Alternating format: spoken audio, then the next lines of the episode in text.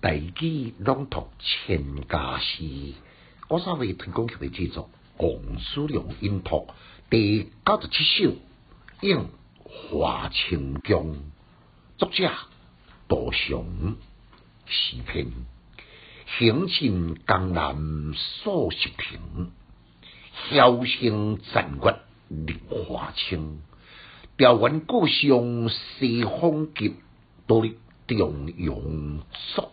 孤雄，感慨。作者杜雄是宋代魏州的人士，官是江部尚书，享年九十九岁。卖讲真嘛，伫古早时代是非常高龄的忠将。华清江是伫长安京城不乱的离山，拥有真世骨的温泉出名。自秦汉隋唐历代帝王呢，无不到处来游赏。尤其是唐玄宗宠幸杨贵妃，更加大兴土木，中央来建筑调元阁，风俗彬彬细腻的老师，甲专讲天子在界调元的中心殿，杨过呢，真不幸。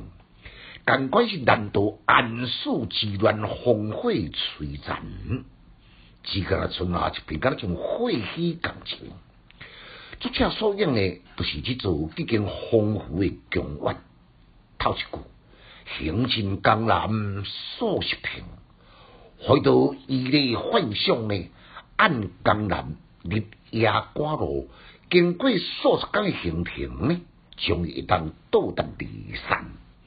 飘香残月立华清，到日时阵就迫不及待，伫天都拍武功呢，马上赶进华清宫的古迹，顿然感伤，感情像一片丰富的血气，所存无几座离离落破旧不堪的殿屋，都敢若亲像有天顶几粒稀少的星星。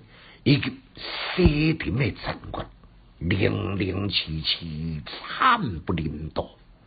调元故乡西风急，就连沙动人力、神圣不可侵犯的调元阁，也难得地之乡。加上阵阵消息的秋风，使人不寒而栗。世事无常，怎不令人来兴叹呢？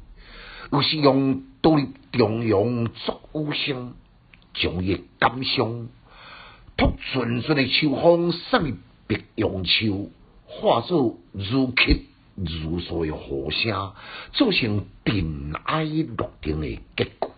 但难过在互相一遍，行进江南数十亭，飘声残月立华清。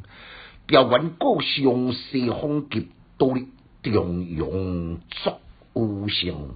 千家诗小研究，一诗讲穷尽修，读书快乐哦。